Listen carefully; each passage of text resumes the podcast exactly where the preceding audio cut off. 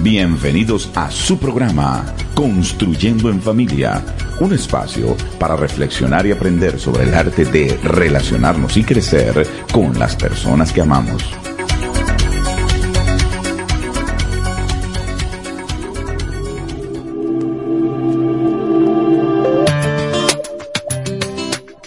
Muy buenas noches, queridas amigas y amigos que ahora sintonizan esta su emisora Tierra Nueva Damos inicio a nuestro programa Construyendo en Familia, un espacio dedicado a ti y a tu familia para aprender juntos a ir paso a paso hacia las relaciones sanas. El placer de hablar con ustedes en esta preciosa noche su consejero y amigo Jaime Pérez. Hoy, en Construyendo en Familia, hablaremos de un elemento que, querramos o no, nos tocará enfrentar en varios momentos de nuestras vidas. ¿De qué estoy hablando? Bueno, se trata de el cambio. Sea una mudanza, un nuevo trabajo, una separación, la llegada de un nuevo hijo o un miembro a la familia, hay sucesos que se nos presentan y alteran nuestras vidas, nos mueven de nuestra comodidad en la que estábamos y de la que ya conocíamos y teníamos todo controlado y nos llevan a un panorama nuevo, que no siempre sabemos cómo manejar. Es por eso que el programa de hoy lo hemos titulado Enfrentando los cambios. ¿Qué hacer, además de pegar un grito, cuando nos mueven el piso? Para hablar de este tema, eh, tenemos con nosotros a Angelbert González, quien es fundador y director de la ESDE Líder, Escuela de Desarrollo de Líderes. Angelbert ha cursado estudios en las carreras de seguros, Administración y Negocios, obteniendo su título en Venezuela en el Instituto Universitario de Seguros y en la seguridad de Preston en los en la, perdón, en la Universidad de Preston en los Estados Unidos. En su faceta profesional se ha desempeñado como nada más y nada menos que alto ejecutivo en una empresa de servicios.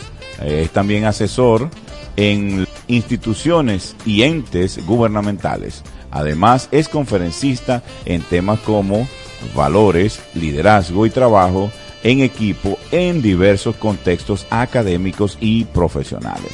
Bienvenido, Engelbert. Es este un placer para nosotros contar con tu presencia en esta noche. Hola, buenas noches. Gracias por esta oportunidad, Jaime. Hoy trataremos pues de aportar un grano de arena más a los oyentes en este tema acerca del cambio y tratar de mostrarle a las personas que no hay que atemorizarte ante los cambios, sino con buena disposición, tratar de acarrearlos, de llevarlos adelante y que la familia tenga una buena oportunidad de salir airoso ante cambios inesperados. Ciertamente, ciertamente. Engelbert, y empezamos eh, preguntándote, ¿hay que asustarse ante los cambios? No, para nada. Los cambios son oportunidades de crecimiento, son retos para desarrollarse tanto intelectualmente, emocionalmente, incluso hasta espiritualmente. Cierto, cierto. Bueno, ya lo oyeron. Engelbert estará con nosotros en esta noche acompañándonos para hablar acerca de los cambios, también de las eh, reacciones y sentimientos que se generan en nosotros y sobre todo cómo convertirlos en una oportunidad para crecer como personas y como familia. De esto y más hablaremos en este subprograma Construyendo en Familia. Les recordamos que hoy estamos con el conferencista Engelbert González para tratar el tema Enfrentando los cambios. ¿Qué hacer, además de pegar un grito, cuando nos mueven el piso? Para entrar en nuestro tema de hoy, Engelbert, cuéntanos, ¿qué es un cambio y por qué tiene tan mala fama? Bueno, tienen mala fama porque la gente no se ha hecho muy amistoso con ellos. Un cambio simplemente es la variación del estado de las cosas. El cambio es eh, la situación A, llevarla a una situación B, pero muchas veces sin pasar en el proceso que hay en medio de esto. Esto suele generar crisis en las personas, suele generar ansias, sobre todo como tú dijiste al principio, salir de la zona de comodidad. Repercute internamente cuando no estás preparado. La enfermedad de un ser querido, pérdida de un trabajo, la ruptura de una relación interpersonal, cosas para las cuales tú no estás preparado, lleva a la mente del ser humano a trabajar bajo ciertos paradigmas y bajo ciertas premisas que bloquean a la persona para que pueda reaccionar de una manera adecuada. Por eso tememos tanto a los grandes cambios. Sin embargo, lo único constante en el tiempo son los cambios. Parece una ironía, ¿verdad? Pero si algo debemos estar seguros es que vamos a estar enfrentando cambios durante toda nuestra vida. Habrán cambios que tal vez sean agradables cuando uno, por razones de, mejora en, cuanto a su nivel profesional, eh, es ascendido y, y es trasladado o va a otra empresa o va a otro país. Pero también hay cambios, como mencionábamos ahora, que no son tan agradables por ejemplo, la pérdida de un familiar. Recientemente vivimos una situación cercana, Engelbert, con un amigo muy querido, quien perdió una, una hija de apenas 13 años de edad, una niña hermosa, eh, quien repentinamente mm, salió a un trabajo, una excursión con su colegio y lamentablemente el transporte que les conducía al lugar eh, sufrió un volcamiento y murió ella y el profesor que les llevaba. Realmente fue un golpe bastante duro, pero que este programa, hacérselo llegar a mis amigos, ellos no están aquí en la ciudad de Caracas, pero este programa eh, lo estamos grabando porque queremos hacérselo llegar a ellos también. Entonces debemos entender eh, que hasta cierto punto es normal que los cambios nos generen cierto nivel de ansiedad y tal vez un poco de temor, ¿no es cierto, Engelbert? Sí, ciertamente eh, el punto del temor es irreversible. El ser humano naturalmente viene, viene con algo de temor, ¿no? Y siempre va a reaccionar ante lo desconocido de una manera temerosa, pues el miedo al daño o al dolor le va a permitir poner una barrera de protección alrededor de, de cada persona, ¿no? Familiarmente hablando, cuando hay situaciones de mudanza, por ejemplo, familias que se mudan constantemente, chicos que son sacados del colegio, intercambios comunicativos inadecuados entre los padres, va generando estados de ansiedad dentro de la familia y estos son cambios bruscos en la temperatura emocional de cada una de las personas que forman el, el contexto familiar. Esto puede degenerar por lo menos en dos direcciones, ¿no? La primera, una disociación de la realidad, una disociación incluso del entorno familiar, daño familiar incluso. O la segunda, llevar a la familia a estar más unidos, a confrontarse y conformarse el uno con el otro y poder este, reaccionar adecuadamente ante los cambios. Esto es un poco lo que queremos enfocar el día de hoy. Eh, sí, es importante decir que, por ejemplo, los, eh, los mm, militares, los funcionarios diplomáticos, tal vez los médicos, tal vez los, los abogados, Hoy en día muchos de estos profesionales tienen, por las mismas características de sus, de sus eh, trabajos, de sus profesiones, tienen la necesidad de estar cambiando constantemente y a lo mejor uno como adulto se habitúa rápidamente, pero ¿qué consecuencias trae eso también sobre los hijos? Es importante tomarlo en cuenta porque lamentablemente esas son cosas que comenzamos a ver luego de los 13 años en adelante de los niños es allí donde se comienzan a manifestar todas esas incertidumbres, todos esos temores este, ciertamente tenemos eh, todo cambio va a producir temor porque sencillamente no sabemos tal vez lo que viene por delante. Ahí la incertidumbre de si será bueno si será malo si habrá algún alguna cuestión que no que se escape a las consideraciones. Y lógicamente todo este tipo de circunstancias pueden estar presionando. Y tal vez amiga que nos estás escuchando amigo allí donde estás ahora en tu carro pudieras estar pensando en esa situación, esa decisión, ese cambio que tienes que hacer en tu vida eh, y que necesitas tomar en cuenta eh, diferentes alternativas. La razón por la cual estamos haciendo este programa es para ofrecerte a ti, querida ama de casa también, a ti, querido joven, herramientas para enfrentar esa situación que ahora puedes estar eh, a punto de enfrentar. Se quedó sentada en la estación. Ese fue un tema que nos interpretó eh, nuestro querido Diego Torres, argentino. Este tema original de Joan Manuel Serrat. ¿Y qué te parece, Engelbert? ¿Qué nos puedes decir? ¿Qué nos puedes comentar acerca de esta historia que nos de, de la cual nos habla esta canción? Creo que, que Penélope se negó a aceptar los cambios que estaban ocurriendo en su vida. Se negó a aceptar de que la persona a quien amaba se había ido. Eh, lamentablemente cuando nosotros nos destinamos a no aceptar las cosas que están pasando a nuestro alrededor, en nuestro entorno a nuestro interior, la vida se vuelve sombría, ¿no? Y a veces hasta casi sin sentido. Es así como negarse a crecer, negarse a aceptar la realidad de lo que está ocurriendo dentro de mí y fuera de mí. Y simplemente muchas de las oportunidades es evitar el dolor. Quiero evitar el dolor, entonces me niego a lo que está sucediendo fuera o dentro de mí. Creo que lamentablemente la historia de Penélope pues, tiene repercusiones. Conozco muchas personas, muchas parejas que no han podido rehacer sus vidas. este, muchos jóvenes que son dolidos porque termina una relación inadecuada.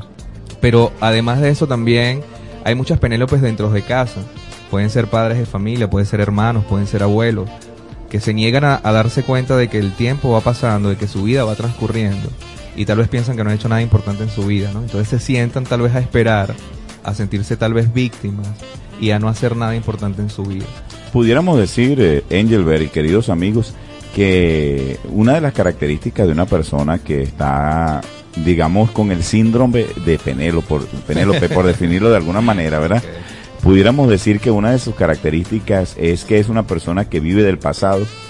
Totalmente. No solamente vive del pasado, sino que se niega a ver una mejor oportunidad en el presente y para el futuro. El cambio eh, en sí si lo podemos ver desde el punto de vista o desde una actitud positiva, el cambio es una oportunidad y es una oportunidad de crecimiento y de madurar. Tú puedes enfrentar el cambio, como te digo, de dos maneras. Siempre puedes tener temor, tal vez más o menos temor, pero cuando tú ves el cambio, esa, esa pareja que se fue de Penélope, por ejemplo, cuando esta pareja se va de Penélope, Penélope tenía dos maneras, o quedarse ahí sentada como efectivamente lo hizo, o simplemente reorganizar su vida y decir, yo voy a salir adelante.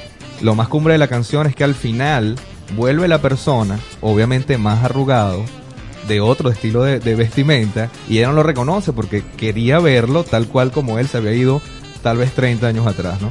Y por supuesto no estaba preparada para enfrentar ahora ese otro cambio. Exactamente. Efectivamente. Bueno, así es.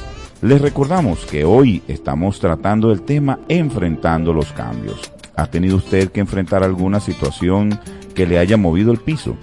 Si tiene usted alguna duda o le gustaría comentarnos su caso, si es así, puede llamarnos a través del teléfono 542-2580 y orientarle en la búsqueda y solución de su conflicto es nuestro objetivo aquí en su programa Construyendo en Familia.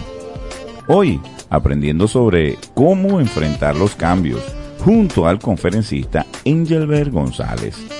En el segmento anterior hablábamos acerca de los cambios, vimos que aunque pueden generar ansiedad, no necesariamente son malos, sino que pueden incluso convertirse en una oportunidad si logramos verlos de esa manera.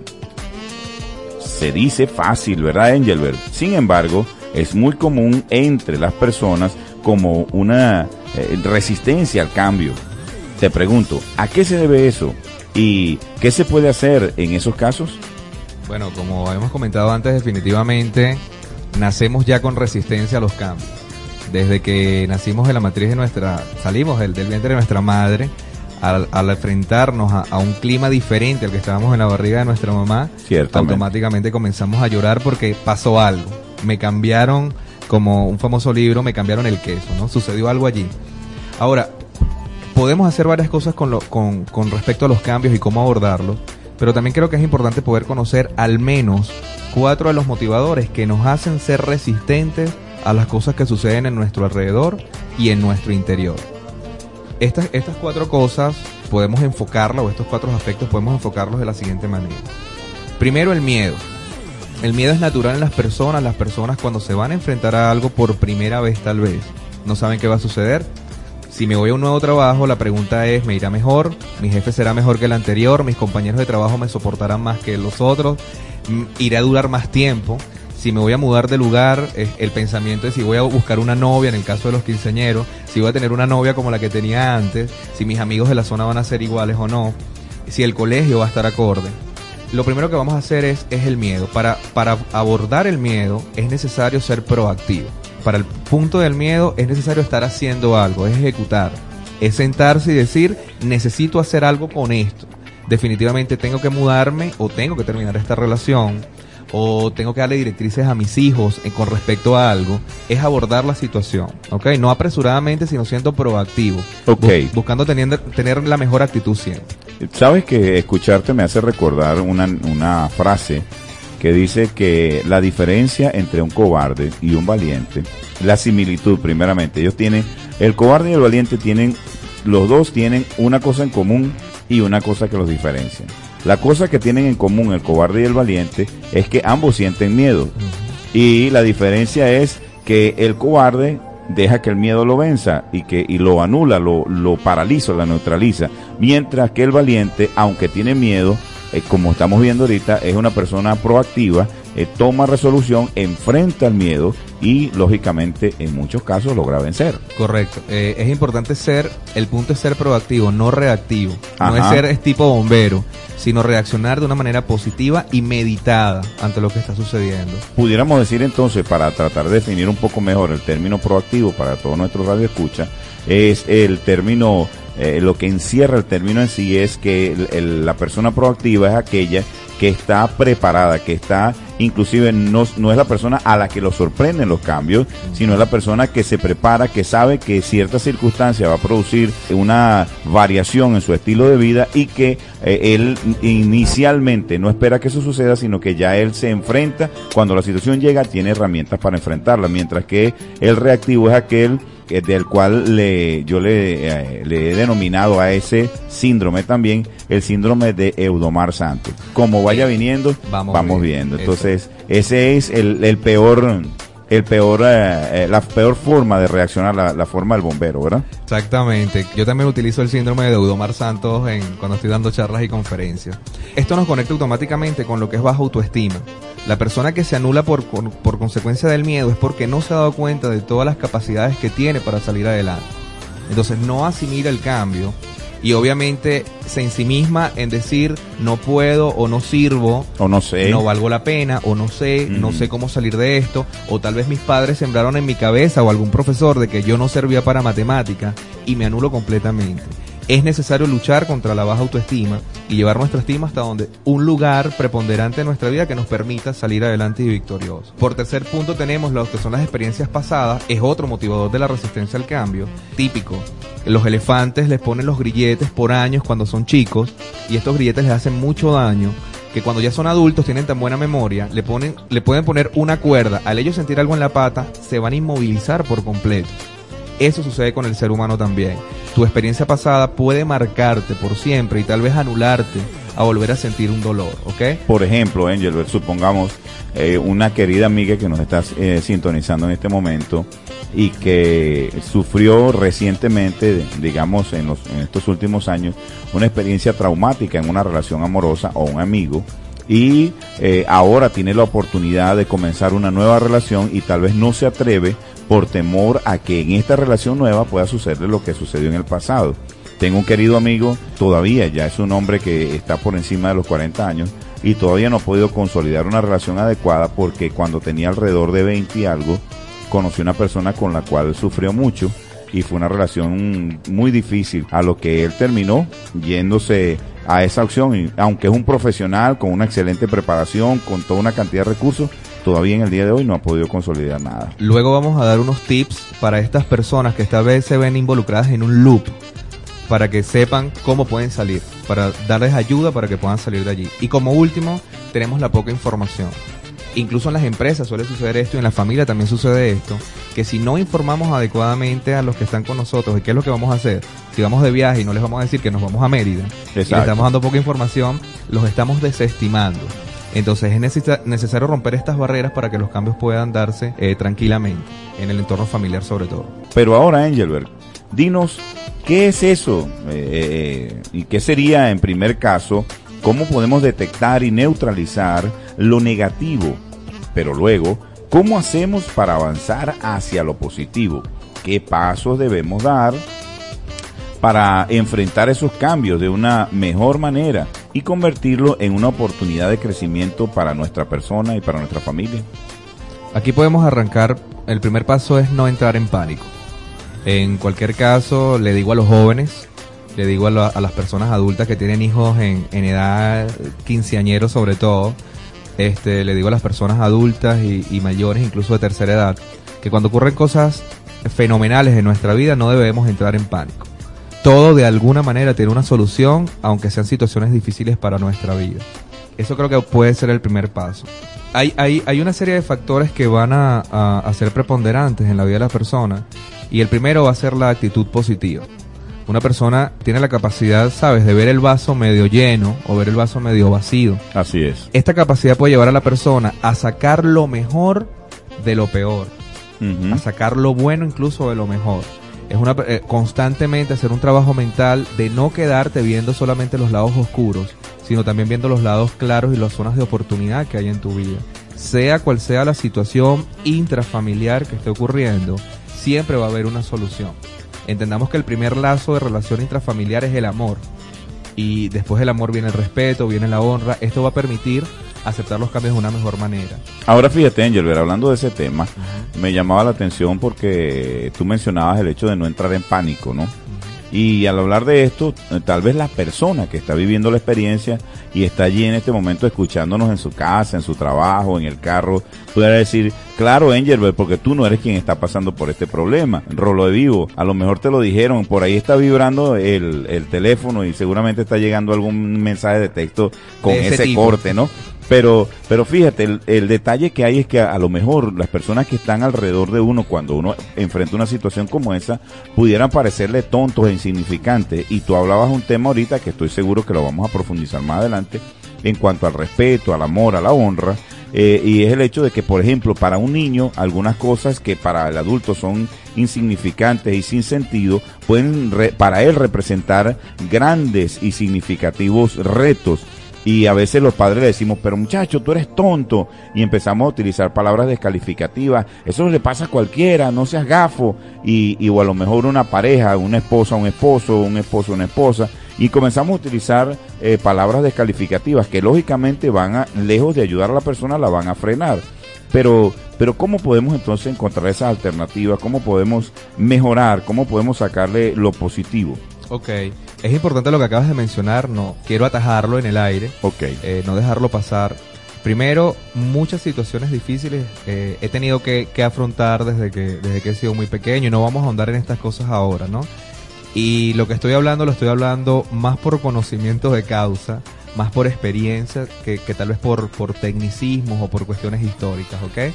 Todas las personas pasamos por situaciones difíciles y todos tenemos la capacidad de salir adelante. Y el segundo punto que acabas de decir es determinante. El modelaje que nosotros le estemos dando a nuestros hijos va a determinar la manera como nuestros hijos van a ver el mundo. Es correcto. Si nosotros somos negativos constantemente o estamos desconectados de la realidad de nuestros hijos, definitivamente que ellos van a ir creciendo con temores, que van a ir creciendo con inseguridades y que nosotros como padres tal vez no nos hemos dado cuenta, pero estamos sembrando en ellos cosas. Esas palabras descalificativas y despectivas, tarde o temprano van a dar fruto y muchos de los frutos que dan son frutos negativos, sobre todo para los muchachos jóvenes. Y especialmente, Ángel, mm, eh, meto la cuña allí, que lamentablemente cuando hemos sido padres, que hemos utilizado mucha terminología descalificativa a nuestros hijos, después cuando ellos crecen terminan pasándonos la factura también. Y pasándole la factura a los hijos también. hasta que llega un momento en que alguien pueda darse cuenta y romper el círculo vicioso. Y yo creo que ese va a ser un tema también bien profundo que podemos tocar posteriormente. Ciertamente. Ahora, dentro de otros puntos, también ya habíamos mencionado el ser proactivo y no reactivo. Buscar la excelencia personal, buscar el, el querer ser mejor cada vez que me ocurre algo difícil a mi vida, dejar prácticas inadecuadas. Regularmente cuando hay cambios o situaciones desesperantes en nuestra vida, terminamos primeramente buscando un culpable. ¿Quién es el culpable de esto? Segundo, terminamos criticando los procesos de otras personas porque no nos queremos enfrentar al nuestro propio.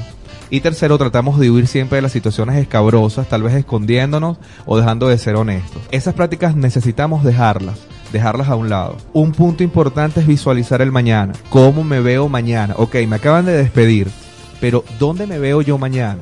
¿Me puedo ver como un gerente de, de, una, de un banco? ¿Qué puedo hacer? Cuando estamos en tal vez en un proceso de duelo, que es uno de los aspectos más difíciles, yo tuve la muerte de mi abuela hace unos 9, 10 años atrás tuve la muerte de mi papá hace dos años y medio atrás. ¿Cómo nosotros podemos enfrentar la muerte? Eh, creo que cada caso es un mundo, ¿no? Y, cada persona necesita vivir su propio proceso de duelo y, y terminar de entender que primero la persona se ha marchado. Aquí sí puedo decir que es muy fácil decirlo ya después que tú has pasado el proceso de luto o de duelo, pero cada uno de nosotros tiene que pasar por ese proceso. Fíjate, Angel, eh, nos, se acaba de comunicar con nosotros una persona a quien queremos agradecer el honor que nos brinda de, conocer su caso y nos pregunta, ¿cómo empezar de nuevo luego de un divorcio? ¿Cómo enfrentar mi proceso de duelo? Bueno, yo también vengo de un divorcio, hace 12 años atrás, me divorcié, estaba bastante joven. El inicio tiene que ser viendo hacia el futuro, viendo el modelaje de otras personas que han tenido este matrimonios exitosos y darme cuenta que yo también puedo llegar a tener un matrimonio exitoso siempre y cuando también trabaje cosas que, que me llevaron al divorcio, porque evidentemente en el divorcio no uno de los dos es más culpable que el otro. Ambas personas tienen participación activa, lamentablemente.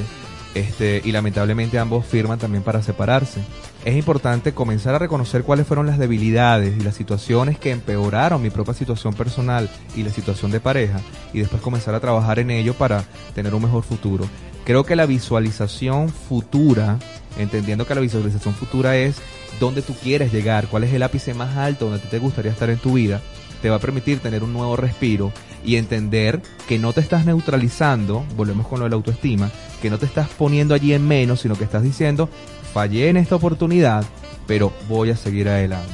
A nuestra querida amiga o amigo que se comunicó con nosotros es importante, entendemos que es una etapa bien difícil y como bien decía Engelbert, Ciertamente dentro de ese proceso de duelo hay situaciones a nivel emocional, tristeza, dolor. Lamentablemente muchas veces en el caso de los divorcios, experiencia más trágica, más desagradable es por ejemplo la separación de bienes. Las personas llegan a un punto en que se maltratan y se ofenden de maneras verdaderamente tristes y desagradables. Querida amiga, querido amigo que te comunicaste con nosotros, si ese es tu caso, entendemos que, que realmente es algo muy duro y que necesitas trabajar con ello pero es importante, como bien decía Engelbert, no puedes cambiar lo que la otra persona hizo, pero sí es importante ver lo que tú pudiste haber contribuido. Yo cuando hablo de este tema, yo veo las relaciones, Engelbert y queridos amigos que nos escuchan, como cuando uno se pone de acuerdo con alguien para hacer una torta. Y, eh, y comparte los, los insumos. Entonces, eh, tú llevas la harina, yo pongo los huevos, tú pones el azúcar, yo pongo la leche, y así cada uno en las relaciones tiene parte. Entonces, cuando uno eh, establece esa relación de una manera inadecuada, termina poniendo la torta. Entonces, el detalle que hay es que luego de eso uno necesita evaluar cuáles fueron los ingredientes que yo puse para que se hiciese esta torta. Entonces, necesito corregir aquellos ingredientes que no fueron sanos, ¿verdad? Que pudieron haber dañado la torta y luego de eso encaminarme hacia una nueva relación tal vez. No, no es fácil. Aceptar las debilidades, las diferencias, las deficiencias personales no es fácil.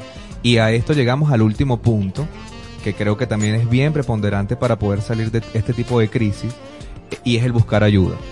El buscar ayuda intrafamiliarmente. Tal vez tienes un hijo de 15 años que se pintó el cabello de azul y se puso piercing y tatuaje y decidió ser este totalmente diferente a como había sido hasta los 14 años es el buscar ayuda, el interrelacionarte, el comunicarte, la comunicación dentro de la familia definitivamente es el mejor aporte que hay.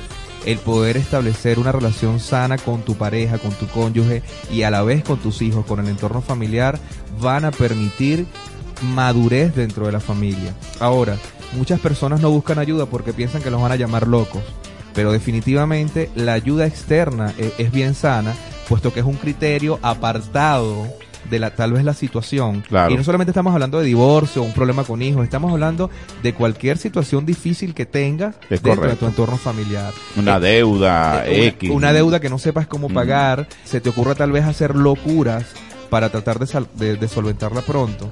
Son situaciones que definitivamente buscando la ayuda pertinente, lo cual la, la, ayuda adecuada, podemos salir adelante. El buscar ayuda no está mal, lo que está mal es solucionar los problemas inadecuadamente con herramientas inadecuadas. Eh, coincido ahora contigo, Angel, en lo que nos estás compartiendo ahora, y es importante que tomar en cuenta entonces a los miembros de nuestra familia y buscar ayuda, compartir entre ellos, y especialmente en este tema que tú nos estás mencionando, también hay un elemento fundamental y es el hecho de las brechas generacionales. Lamentablemente, eh, algunos jóvenes piensan que para qué voy a hablar con mi mamá o con mi papá, este, no vale la pena, no me van a entender, toda una cantidad de cosas y lejos de, poder eh, tomar decisiones sabias terminan consultando con un amiguito, un compañero de estudio que les da una recomendación peor que lo que pudieron haber tenido. Y hemos estado conversando sobre cómo enfrentar los cambios junto al conferencista y experto en temas de liderazgo Engelbert González. Y él nos comentaba sobre la importancia de la comunicación e involucramiento de todos los miembros de la familia como factores claves para enfrentar un cambio de manera adecuada. Ahora, Engelbert, ¿estas recomendaciones solucionan nuestros problemas de inmediato o más bien es un proceso que va poco a poco? Creo que ninguna solución inmediata definitivamente trae fruto en el largo plazo. Definitivamente que no van a funcionar mucho, aunque el uso, o sea, el uso te hace acostumbrarte a las cosas no tan buenas, ¿no? Y dejas de percibir lo que es mejor para tu vida. Creo que todo el, el, el cambio como tal amerita un proceso. Ajá. Y el proceso amer- amerita maduración. Había un viejo amigo que en en alguna oportunidad me dijo, madura la idea. Y cada vez que nosotros estamos enfrentando un cambio, necesitamos entender que nada va a ser solucionado inmediatamente. Ni siquiera una enfermedad puede ser solucionada inmediatamente, a menos obviamente que sea algo como un milagro, ¿no? Es correcto. pero todo va a llevar un proceso y, y necesitamos de la maduración. Es importante entender que cada persona tiene su propia manera de percibir las cosas. Muchas veces nos sentimos más débiles que otros porque vemos que a otra persona se le murió su papá y sufrió menos, lloró menos, etcétera. Pero cada uno lleva, lleva su propia manera de, de enfrentar la Su situación. propio ritmo, podríamos decir. Exactamente. Y muchas veces caemos en el error de tratar de vivir la vida de otra persona. Y perdemos el tiempo tratando de actuar como actuaría otra persona en nuestro lugar. Ser lo que no somos. Ser lo que no somos. Y eso también es un factor que nos lleva a resistirnos al cambio y a entender de que allá hay una situación nueva que lamentablemente no va a volver atrás. Por lo menos el, el- el- el divorcio, el factor de que me botaron de un empleo, el factor de que perdí a un familiar o a un ser querido, eh, perdí mi casa, etcétera, o me robaron, simplemente puede ser como esto, o entré en una enfermedad que no pensé tener. Yo no puedo vivir esto sino como yo soy. Yo no puedo vivir esto sino con, con lo que yo creo, con mis creencias, con mis sentimientos, con mis emociones. ¿Qué hago yo con esto? El problema no es, en la situación per se no es problemática. El problema está en cómo yo reacciono ante esa situación. Entiendo, entiendo. Bueno, eh, ya lo escucharon, queridos amigos. Como decía Engelbert, los cambios pueden ser amigos si los tratamos adecuadamente. Y no solamente debemos enfrentarlos, sino hasta podemos nosotros mismos generar cambios que lleven nuestras vidas hacia un estado mejor. Nosotros actuamos según no- nosotros pensamos. Definitivamente que nuestro pensamiento demarca nuestra manera de actuar. Si nos damos la oportunidad de cambiar nuestra manera de pensar, Llegaba una pregunta a través de nuestra mensajería de texto. Nos decían, ¿todo cambio implica una pérdida? Bueno, yo pienso que sí. Efectivamente, van a haber cosas en ese cambio que se van a quedar atrás. Y van a haber cosas nuevas que van a venir adelante. Querida amiga y querido amigo que nos enviabas tu pregunta, eh, y todos los que se comuniquen con nosotros, nos gustaría también que nos den por lo menos su nombre para poder eh, eh, referirnos a ellos también y, y hacerle también esas acotaciones que pueden ser útiles para su caso. hay un pensamiento anónimo que dice que para grandes metas, grandes sacrificios. Todo en la vida va a requerir de alguna manera un pequeño o un gran sacrificio. Y mientras más grande sea nuestra meta, mientras más grande querramos conseguir algo, vamos a tener que hacer un sacrificio un poco mayor. Y, que ciertamente todo, todas las cosas que tienen valor en nuestra vida tienen un costo. Mientras mejor es la cosa, mientras mayor es aquello que queremos aspirar, lógicamente vamos a tener un costo para ello. Y por ejemplo, si estamos viviendo en un apartamento pequeño, con pocas habitaciones, y la familia creció y necesitamos hacer un cambio, a lo mejor los niños la familia ya estaba habituada a ese apartamento, pero nos vamos a ir ahora a uno más grande, uno más cómodo, vamos a perder las cosas que teníamos tal vez allí, eh, pero eh, también es importante tomar en cuenta que van a haber cosas muy positivas. Creo que aquellas personas que en este momento están pasando por situaciones complicadas, difíciles en su vida, tal vez en un túnel donde no pueden ver la salida, donde no pueden ver el final del camino, puede llevarlos a comprender un poco que si están viendo solamente el problema, no están pudiendo ver el, el big picture, ¿no? El panorama completo que Es Dios correcto. tiene para la vida de cada uno de nosotros. Siempre, después de una tormenta, siempre viene la calma. Y Así eso, y eso forma parte de esto. ¿no? Se comunica con nosotros también a través de la mensajería de texto una querida amiga quien nos dice, soy divorciada y a veces me siento como Penélope, sola, contemplando cómo eh, llega el atardecer. ¿Eso es sano? Yo creo que particularmente, sin, sin querer colocarle un signo positivo o negativo al sentimiento de las personas, necesita vivir el proceso, el Es proceso de luto para poder salir de allí, ¿no?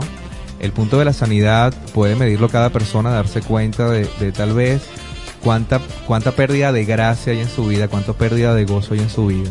Definitivamente que nadie quiere eso para su vida, ¿no? Creo que estas herramientas que le estamos dando hoy le pueden dar eh, un nuevo despertar, por lo menos esperanza, que es lo que necesitamos para continuar adelante día a día. Escúchame amiga, veo tus palabras y al, ver tus palabras veo tu corazón y entiendo que efectivamente eh, en esa relación eh, que se rompió se fueron muchas cosas hermosas que tú pudiste haber dado, que tú pudiste haber puesto. Puedes recuperarla, no tienes por qué quedarte allí enganchada en, en ese pasado, en lo que se perdió, en lo que no se tuvo. Tú eres una persona excelente, tú eres una persona sana, tú puedes eh, seguro con la ayuda de Dios encontrar herramientas para enfrentar la vida de una mejor manera y efectivamente lograr esos cambios positivos que Dios tiene para ti. Nos despedimos eh, también de nuestro invitado y conferencista, el experto en liderazgo Engelbert eh, González, fundador y director de Es de Líder, Escuela de Desarrollo de Líderes. Te damos las gracias, Engelbert, por haber compartido con nosotros hoy y por este interesante tema y por supuesto a partir de ahora estás integrando parte de la familia de consejeros de este programa para acompañar a nuestros oyentes paso a paso hacia las relaciones sanas. Eh, gracias Jaime por esta oportunidad, es un privilegio el formar parte de esta familia y es un privilegio también el poder llegar a, nuestros oyentes. Espero que sea de fruto y de agrado y de bienestar para cada uno de los que estuvieron escuchando el programa.